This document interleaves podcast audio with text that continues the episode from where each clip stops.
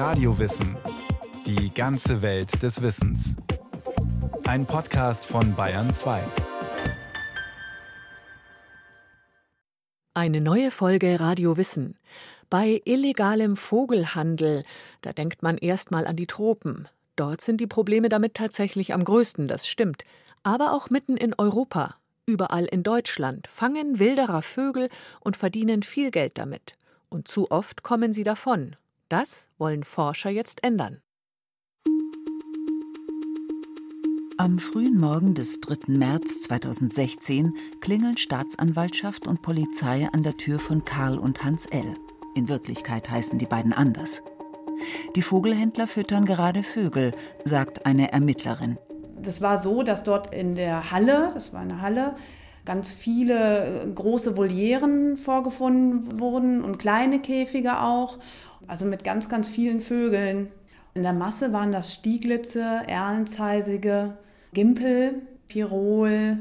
Es waren dabei Nachtigallen, Grasmücken, also schon seltene, eben auch Zugvögel. War ein ganz bunter Strauß von Arten.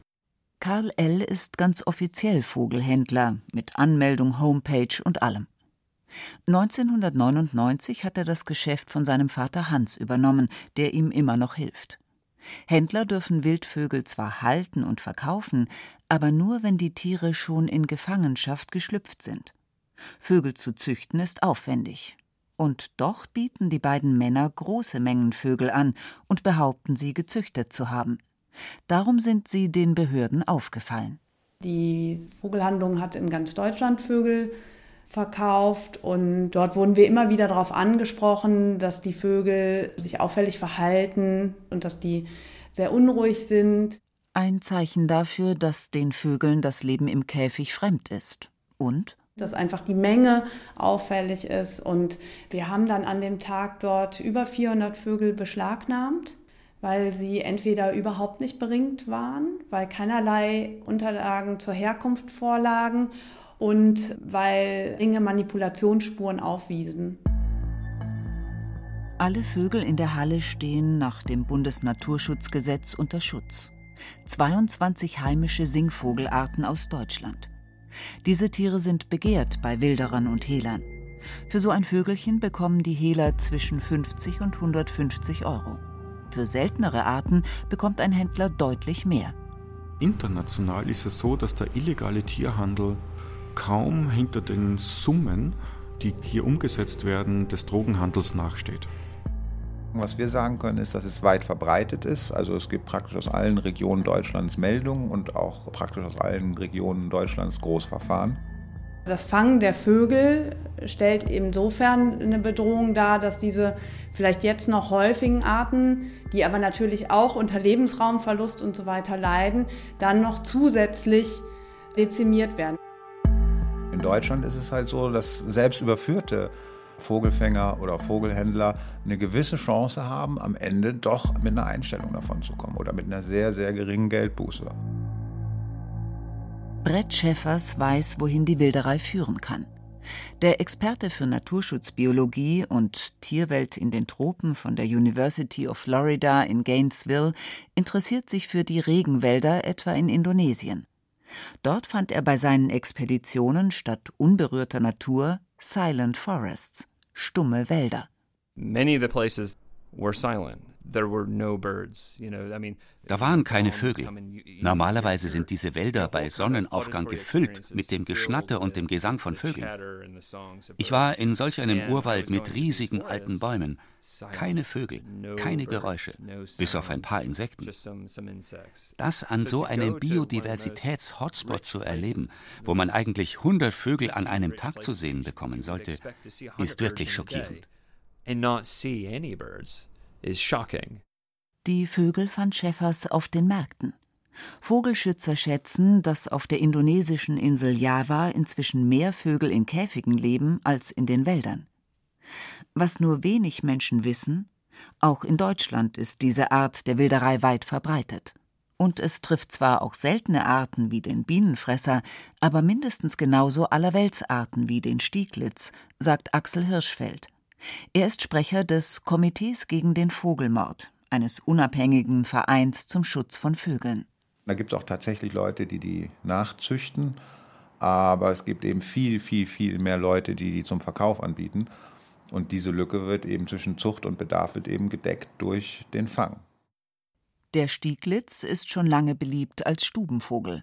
Es gibt sowohl in Deutschland als auch im Mittelmeerraum eine sehr, sehr große Tradition, eben Stieglitze zu fangen. Die sind auch praktisch überall in Anführungsstrichen verfügbar, gerade zur Zugzeit. In den Abgärtenfeldern und den Sonnenblumenfeldern sieht man ja überall jetzt die Stieglitzschwärme rumfliegen. Ich will jetzt hier keine Anleitung zum illegalen Vogelfang geben, aber ich sag mal so, die sind jetzt nicht so schwer zu fangen. Wie alle heimischen Wildvögel steht er aber unter strengem Schutz, zumindest auf dem Papier. Franz Böhmer ist am Bundesamt für Naturschutz in Bonn einer der obersten Artenschützer Deutschlands. Die Gebäude der Behörde sind umgeben von Wiesen. Um einen kleinen Teich patrouillieren Libellen. An den Obstbäumen hängen reife Früchte. Der Damm zur Bundesstraße hinauf bietet mit seinen hohen Bäumen und Gesträuch Deckung. So mag es der Vogel. Dann hoffen wir jetzt auf den Stieglitz. Das hoffen wir. Das kann sein, kann auch nicht sein. Vielleicht haben wir Glück mit der Mönchgrasmücke, die ist auch hier rum. Kann auch sein, dass sie alle ein bisschen Schiss haben im Moment, weil wir hier hinten drin im Wäldchen ein Sperberpaar sitzen haben. Und die räumen natürlich hier. Kleine Singvögel sind da schon mal durchaus begehrt. Nicht nur bei Sperbern. Nee, das ist wohl wahr, ja. Der Stieglitz ist beim Menschen so begehrt, dass er bei Naturschützern als der am häufigsten gehandelte einheimische Singvogel gilt. Es ist ein schöner Vogel, das muss man ja mal, mal sehen. Wenn man ihn sieht von vorne, das rote Köpfen, gelb dran, ein bisschen dunkel, ist ein schöner Vogel, es ist relativ klein. Er gehört ja zu den relativ häufigen Brutvögeln in Deutschland. Außerdem ein guter Sänger. Die Männchen singen fast das ganze Jahr über.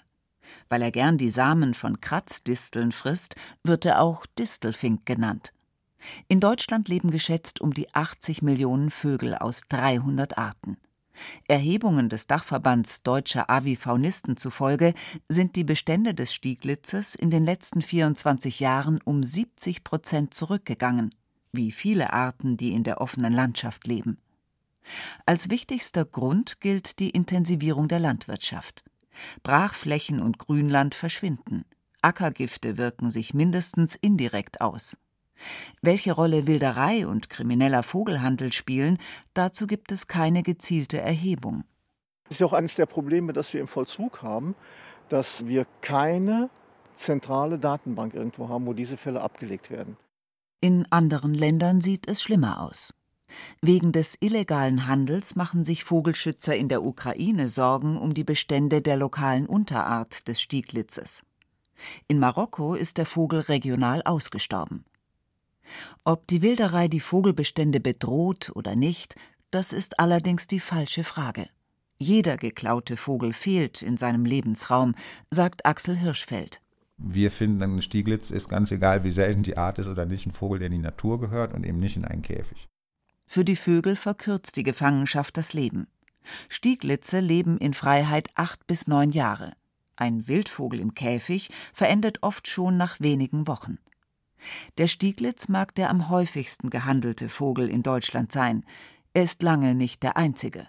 Der illegale Fang und auch der illegale Handel mit einheimischen Vogelarten, also der hier in Deutschland stattfindet, nicht im Ausland, im Mittelmeerraum oder so, der ist weit verbreitet, also viel verbreiteter als mancher denkt. Axel Hirschfeld schätzt, dass Wilderer jedes Jahr eine niedrige sechsstellige Zahl von Vögeln fangen. Das ist schlecht für die Vögel, aber ein profitables Geschäft. Im Internet, aber auch auf Vogelmärkten im In- und Ausland. Es gibt die kleinen Leute, die fangen dann um fünf, sechs Stiegel zu verkaufen, die auf Ebay Kleinanzeigen und haben dann halt ein paar hundert Euro. Gibt aber auch die Profis, die machen das ganze Jahr nichts anderes und verdienen damit wirklich viele, viele Euros. Also da geht es dann wirklich auch wieder um fünfstellige Summen. Bei der Razzia in der Halle der Vogelhändler finden die Ermittler mehr als 400 heimische Vögel. Sie interessieren sich vor allem dafür, ob die Tiere Ringe an den Beinen tragen. Bei 106 Vögeln fehlt er, mehr als 300 haben einen. Wer Wildvögel züchtet, muss den frisch geschlüpften Küken geschlossene Metallringe über den Fuß ziehen. Darauf ist eine Nummer eingraviert, aus der hervorgeht, in welchem Jahr ein Tier geschlüpft ist. Die Größe ist speziell für die Art vorgegeben und ist so bemessen, dass sich der Ring nicht mehr entfernen lässt, wenn der Vogel ausgewachsen ist. Wenn ich jetzt einen Vogel fange, dann habe ich ja das Problem, dass der nicht mehr klein ist, sondern der ist schon ausgewachsen, der Fuß ist schon groß. Da kriege ich diesen vorgeschriebenen Ring nicht mehr über den Fuß. Darum sind die Ringe momentan der wichtigste Ansatzpunkt, um Wilderer und Hehler zu überführen. Denn die Kriminellen helfen nach.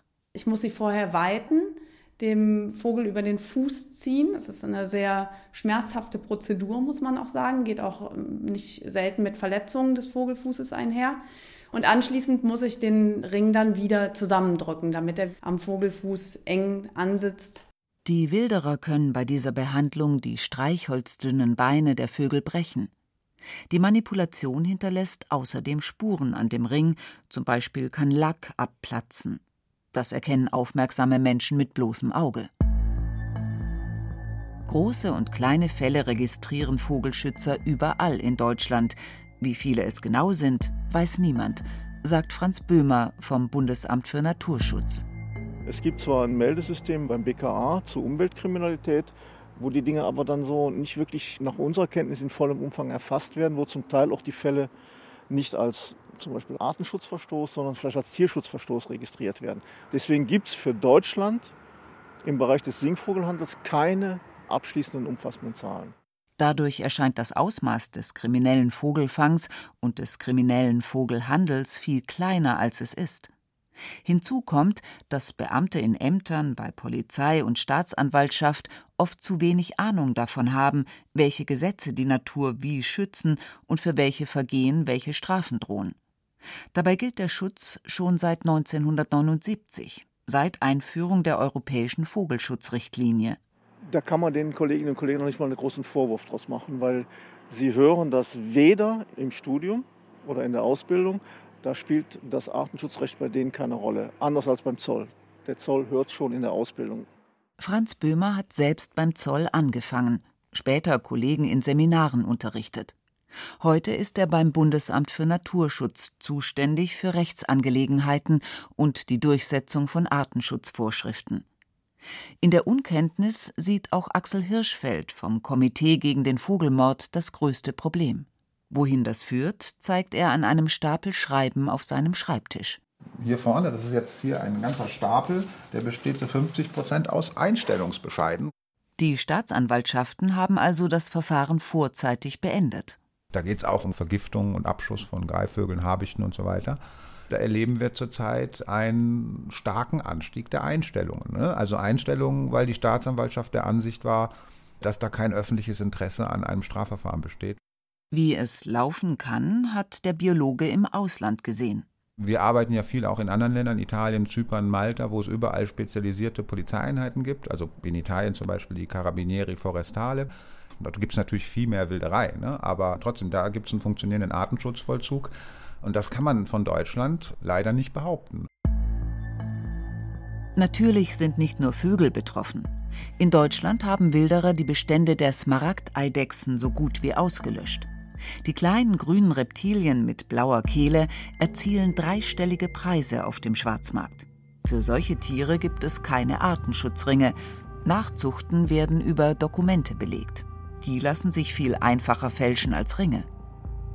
Ein anderes klassisches trauriges Beispiel sind Schuppentiere, sagt Brett Schäffers, der Artenschutzexperte von der University of Florida.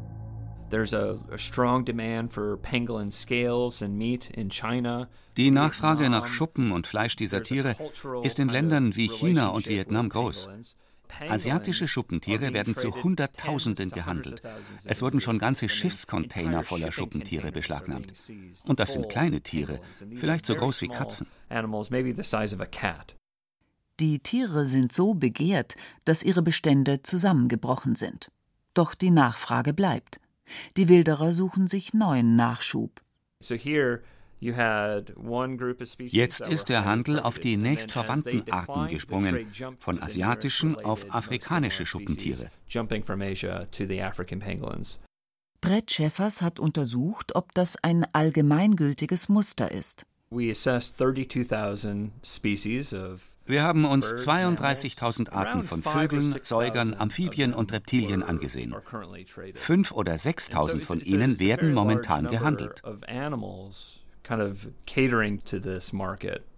Dabei haben sie herausgefunden, bestimmte Merkmale treiben die Nachfrage einer Art, gewildert zu werden, wie Farbe, Gesang oder angebliche medizinische Eigenschaften.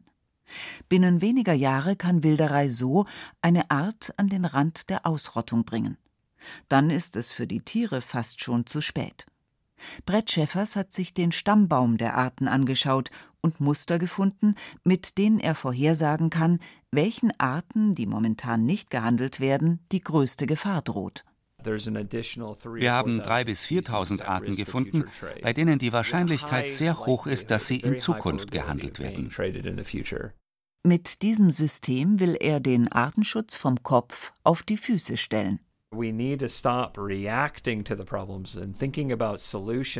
Wir dürfen nicht länger nur auf die Probleme reagieren.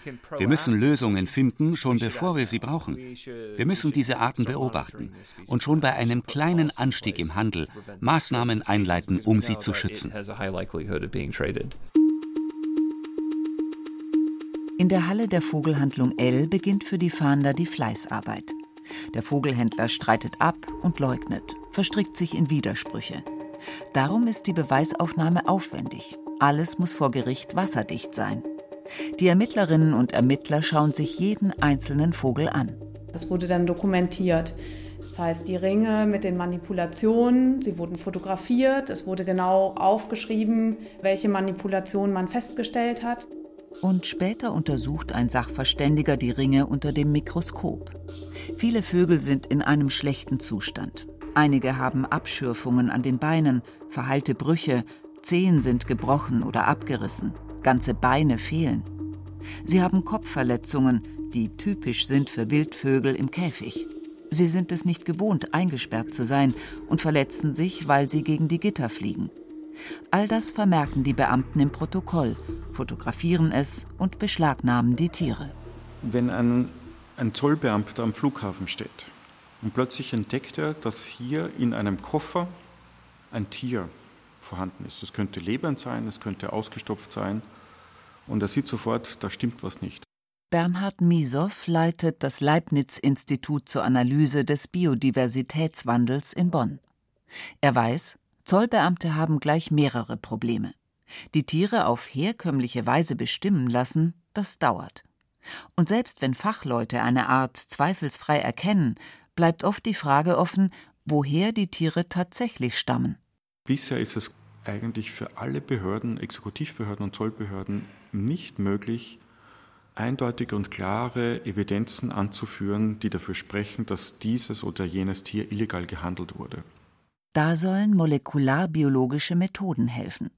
Im Projekt Forensic Genetics for Species Protection, kurz FOGS, bauen die Experten und Expertinnen vom Leibniz-Institut eine Datenbank auf, die frei zugänglich sein wird und für zunächst knapp 200 Arten genetische Marker bestimmt.